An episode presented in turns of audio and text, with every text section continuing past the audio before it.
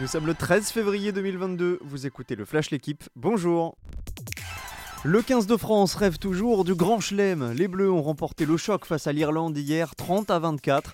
Deuxième victoire en deux rencontres pour la France dans ce tournoi après le succès contre l'Italie. Surtout les hommes de Fabien Galtier mettent fin à près d'un an d'invincibilité des Irlandais.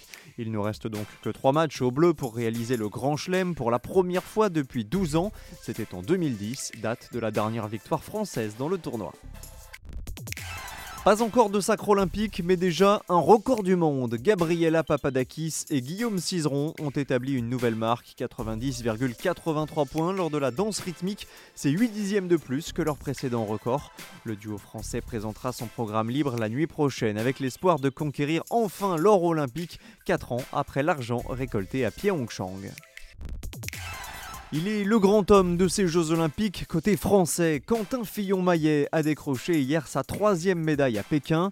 Après l'argent sur le relais mixte, l'or sur l'individuel, voici une nouvelle breloque en argent sur le sprint derrière Johannes Bœuf. Le Français s'élancera en bonne position pour la poursuite avec 25 secondes de retard sur le Norvégien et 13 d'avance sur le frère Tarier Bœuf. Emilien Jacquelin lui a pris la 9 place à 1 minute 05.